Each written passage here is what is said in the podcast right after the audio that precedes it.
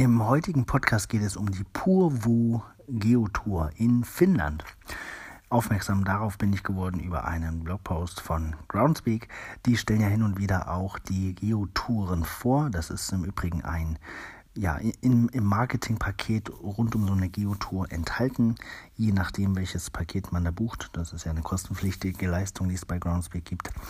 Ähm, gibt es da unterschiedliche ja, Promotions von Groundspeak noch auf Facebook, auf deren Twitter-Account, auf Instagram und so weiter. Und eben auch so ein Blogbeitrag. Die Geotour in Finnland umfasst 13 Geocaches. Jeder davon ist einer spezifischen historischen Epoche zugeordnet. Das heißt also so eine Art Zeitreise durch die finnische Geschichte. Ähm, es gibt ein Virtual Reward innerhalb der Geotour, auch ganz spannend auf jeden Fall und ein Bonus-Cache und auch eine Geocoin dazu.